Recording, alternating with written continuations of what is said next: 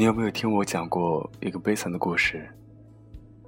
故事中，男主角翻遍暗恋姑娘的空间相册，然后暴走十座城市，寻找姑娘拍照的所在地，搜集素材。在姑娘生日那天，他上传了一个告白视频，风靡朋友圈。这么浪漫的故事，为何说悲惨？因为姑娘一刷朋友圈，恼羞成怒，在朋友圈发了一行字：“赶紧删掉，离我远点。”八个感叹号吓得男主角阿菜心惊肉跳，他以迅雷不及掩耳之势删了原视频后，又给姑娘拨过去电话：“对不起，您拨打的电话。”正在通话中，请稍后再拨。上次忘了告诉大家，这位姑娘名字叫小峰。开玩笑的，叫娜娜。阿菜把视频删掉之后，我就一直在她状态下评论：一二三四五六七八九，@QQ 点 com，楼主好人。路过的朋友看到了都一哄而上，很快。就盖了几十层楼。阿才丝毫不为所动，他索性把朋友圈删个精光光，搞得我们无处撒野，自讨没趣，也就各回各家。好奇心害死猫，我给阿才发消息，让他将视频给我看一下。不出意料，我吃了闭门羹。只恨当时没有立马欣赏。由此可见，Mark。是多么的存在隐患性。一是考验博主无私精神的长久性，其二就是对自己 mark 后是否真正去看的质疑。不幸的是，我还没机会检验第二点。苍天有眼，这是有人给我发来几张截图，上面是阿菜在三亚蜍支洲岛的沙滩上写下的一行字：男女搭配，干活不累，我不想你太累。我看完差点笑岔过去。不想你累的意思就是我们搭配吧？阿菜这表白简单粗暴，吾等望尘莫及啊！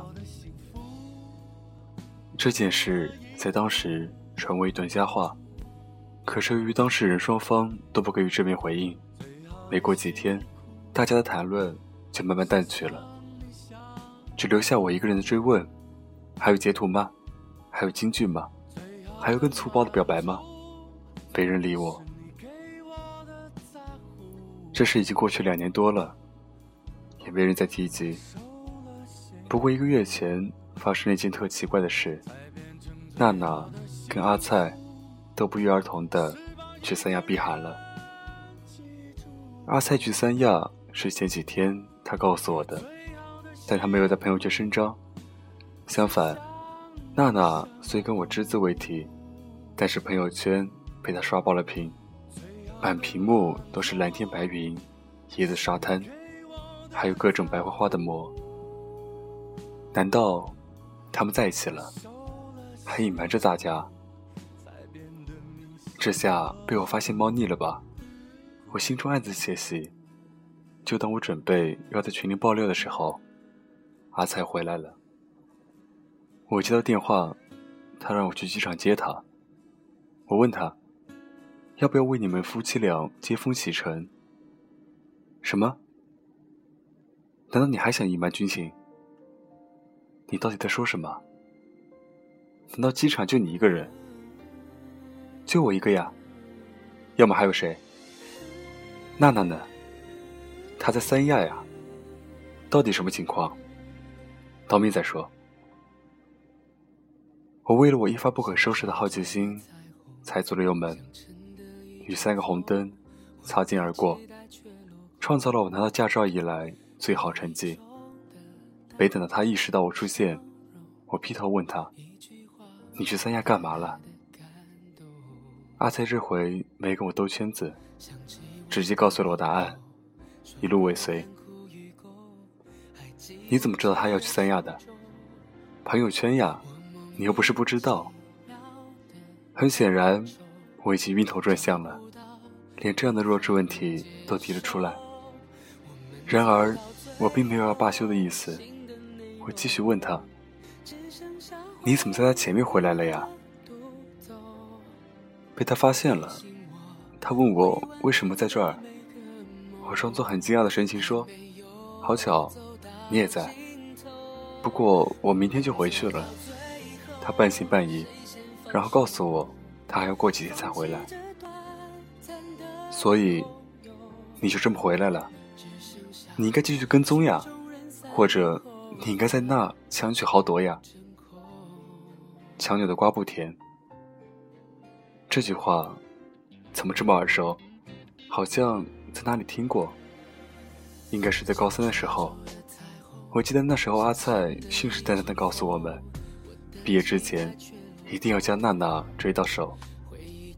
那时候不知是谁插了一句话：“你可以直接死缠烂打。”揣摩硬泡，必要时再加上先斩后奏，先入为主。阿才一本正经的回答：“强扭的瓜不甜。”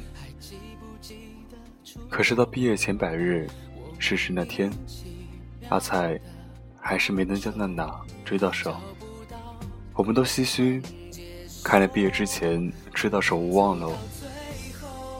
阿才目光紧锁，实在不行就大学毕业。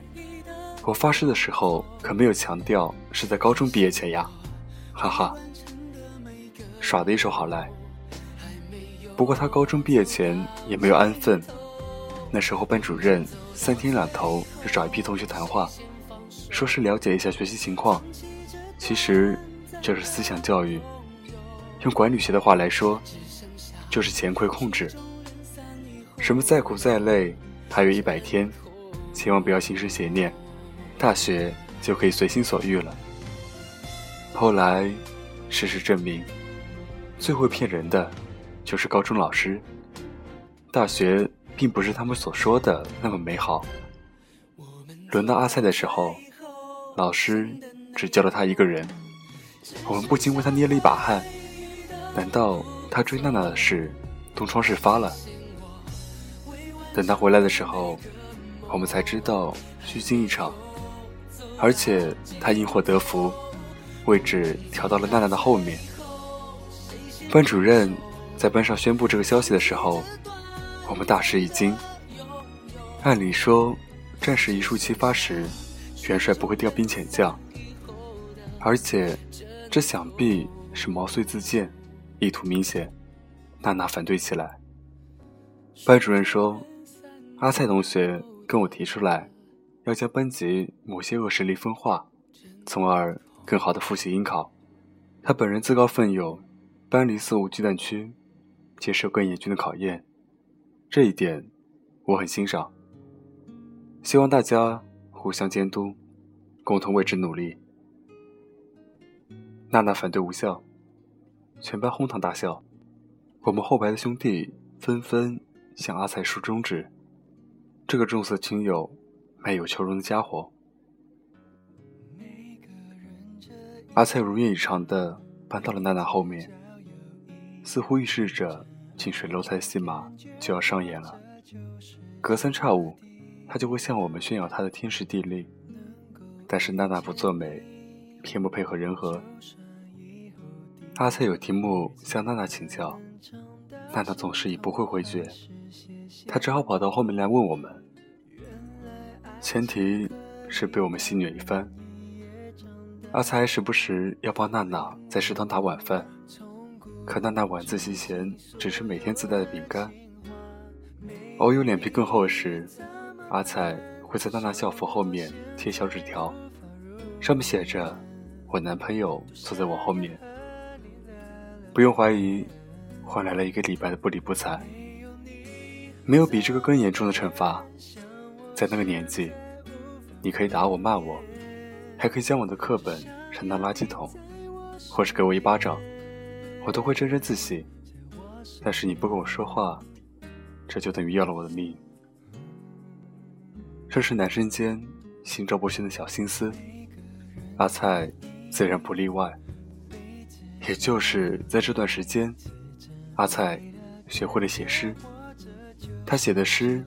经常被广为传颂，至今我都记得这么一首名字。我好害怕有人念你的名字，因为那感觉就像课堂上老师突然点了我的名字。这事发布那天，娜娜被莫名其妙的叫了一整天。后来她知道来龙去脉，立马跑到阿菜面前，大发雷霆。阿菜装出一脸无辜的样子，说：“不是我叫你名字呀，而且我写诗又没指名道姓，你过来发火，是不是希望我写的是你？而且，娜娜，你生气起来也挺可爱的。”我们在一旁看戏，差点被恶心到。娜娜气得说不出话来，正要转身离去，阿才冒出一句：“我再写首，你会笑的。”娜娜没理他，倒是我们在一旁憋不住了：“那你泣不成诗呀？证明你才貌双全的时候到了。”阿才说：“不行，这首诗我只写给娜娜一个人看。”我们败兴而归，安安稳稳回到后排，等待前方探子的消息。阿菜不知道写了什么诗给娜娜，我们好像隐约听见娜娜的扑哧一笑，但时间短暂。后来我们趁阿菜上厕所的间隙，去搜他的课桌，以求发现草稿之类的蛛丝马迹，但无功而返。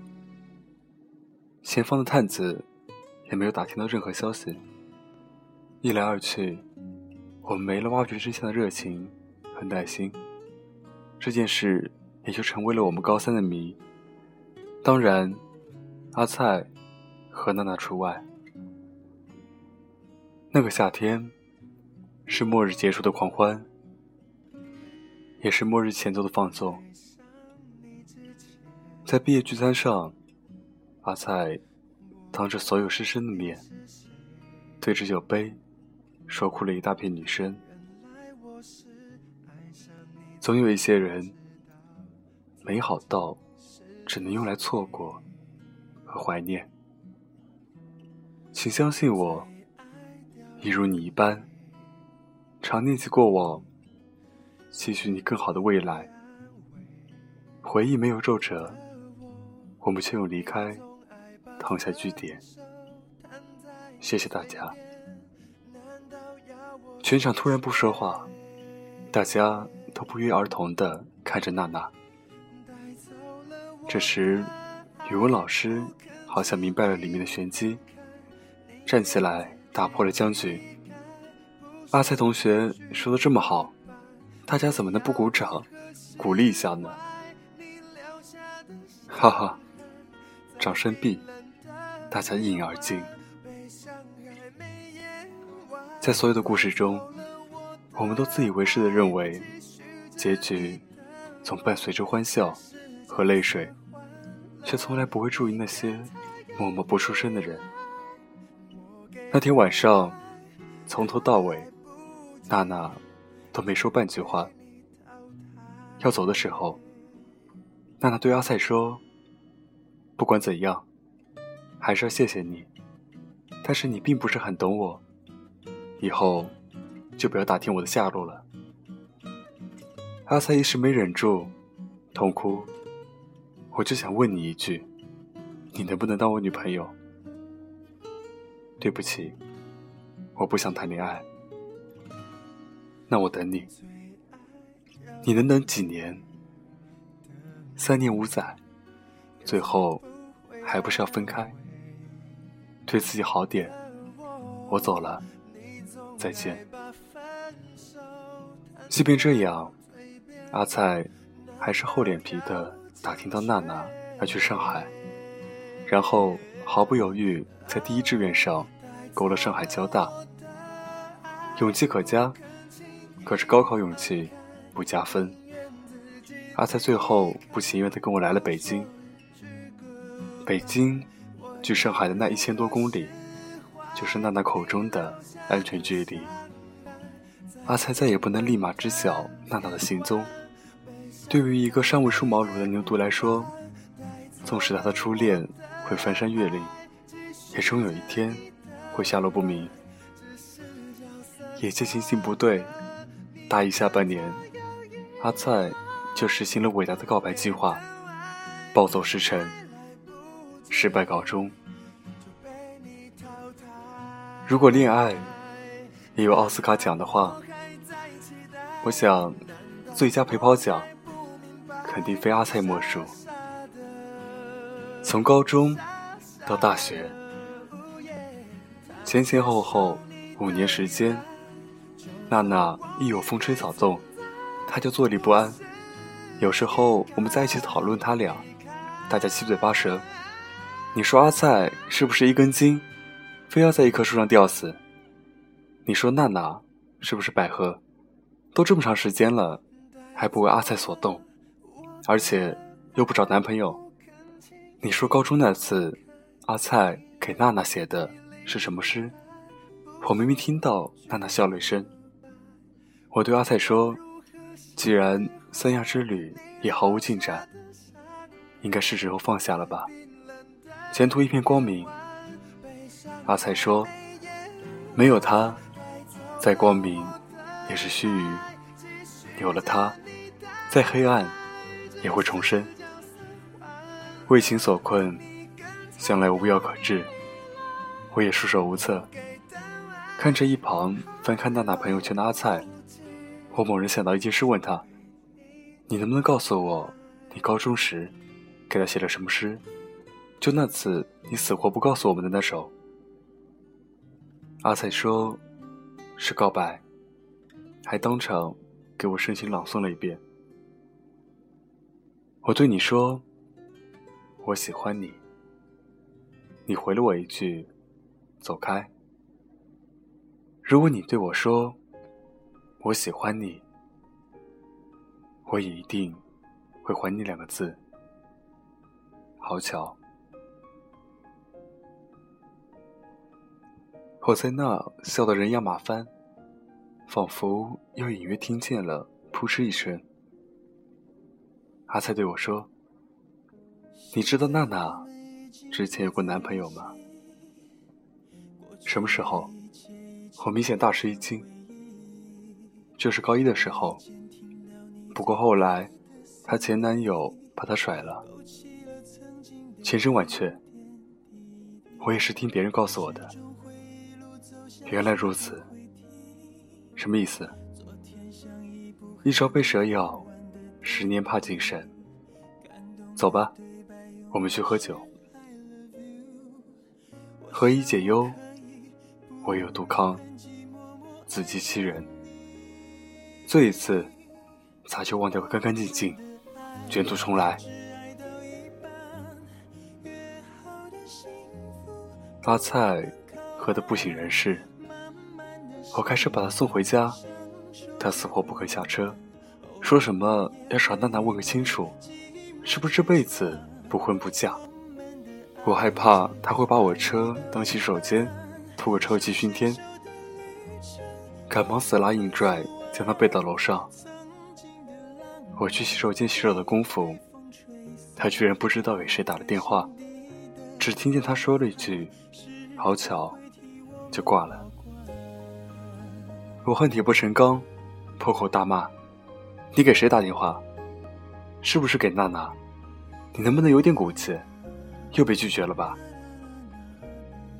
他眯着眼睛，不说话。你倒是说话呀！这回怂干什么？不是能说会道吧？才貌双全嘛！他竟然在沙发上打起了呼噜。我怕他半夜醒来想不开。自己也喝了不少，为了安全起见，索性就占据了他家主卧。心想着明天醒来，该忘记的忘记，该放下的放下，该吃还是要吃的，总归如此，生活还是要继续的。我一觉醒来，已是中午十二点多了，心想估计阿菜还没醒吧。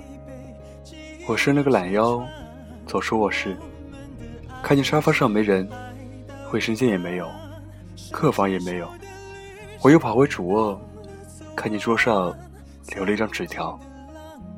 昨晚我给他打电话，电话接通了。我说：“娜娜，我只想最后一遍跟你说。”他打断我的话，问我：“你是不是还在打听我的下落？”我说：“嗯。”他跟我说：“我喜欢你。”我说：“好巧。”我去三亚找他了，谢谢你，但愿你也能找到真爱。我大骂这个重色轻友的家伙，写个留言条还写这么多行，搞得跟写诗似的。走之前都不知道帮我买点吃的，我都饿死了。我拿起手机准备打电话给他，心想先骂他个狗血淋头，再祝他们天长地久。最后，让他烧点好玩的、好吃的带回来。真恨我自己，新刷了朋友圈，又被娜娜刷了屏。看见阿菜跟他在沙滩上的合照，沙滩上写着一副对联：男女搭配，干活不累。横批：单身狗走开。我去你大爷的！你俩不在一起，就祸害人间。我截了个图，发了个朋友圈。那一天，我漫步在夕阳下，看见一对恋人相互依偎。那一刻，往事涌上心头，刹那间，我泪如雨下。昨夜，我静在绿雨中。望着街对面一动不动，那一刻仿佛回到从前，不由得我已泪流满面。至少有十年我不曾流泪，至少有十首歌给我安慰。可。现在我会莫名的哭泣，当我想你的时候。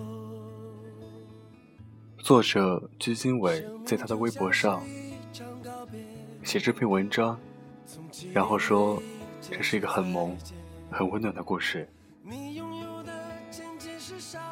其实我第一次听这个故事。是在诡辩式的黑白歌词间，觉得特别好。喜不喜欢，合不合适，能不能在一起，根本就是三件不同的事。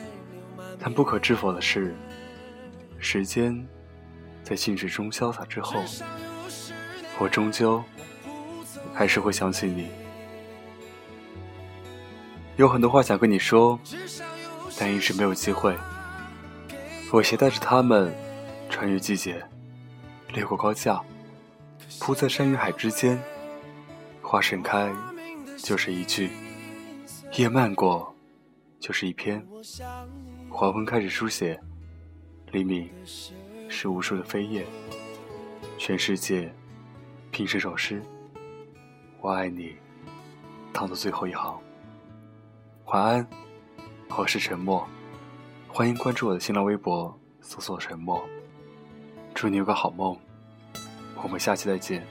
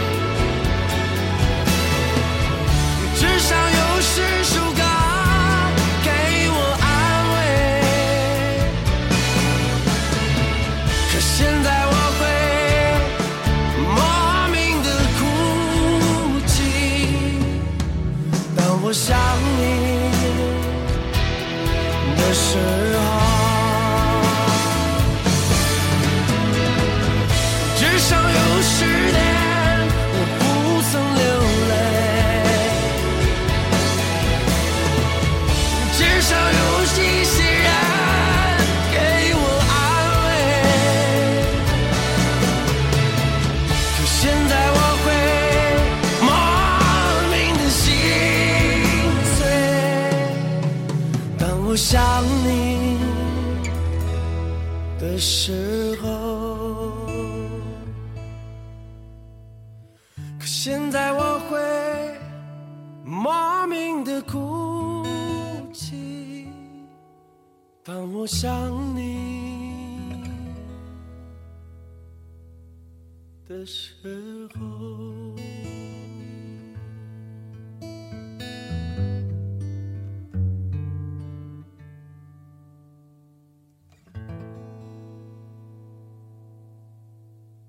我想你。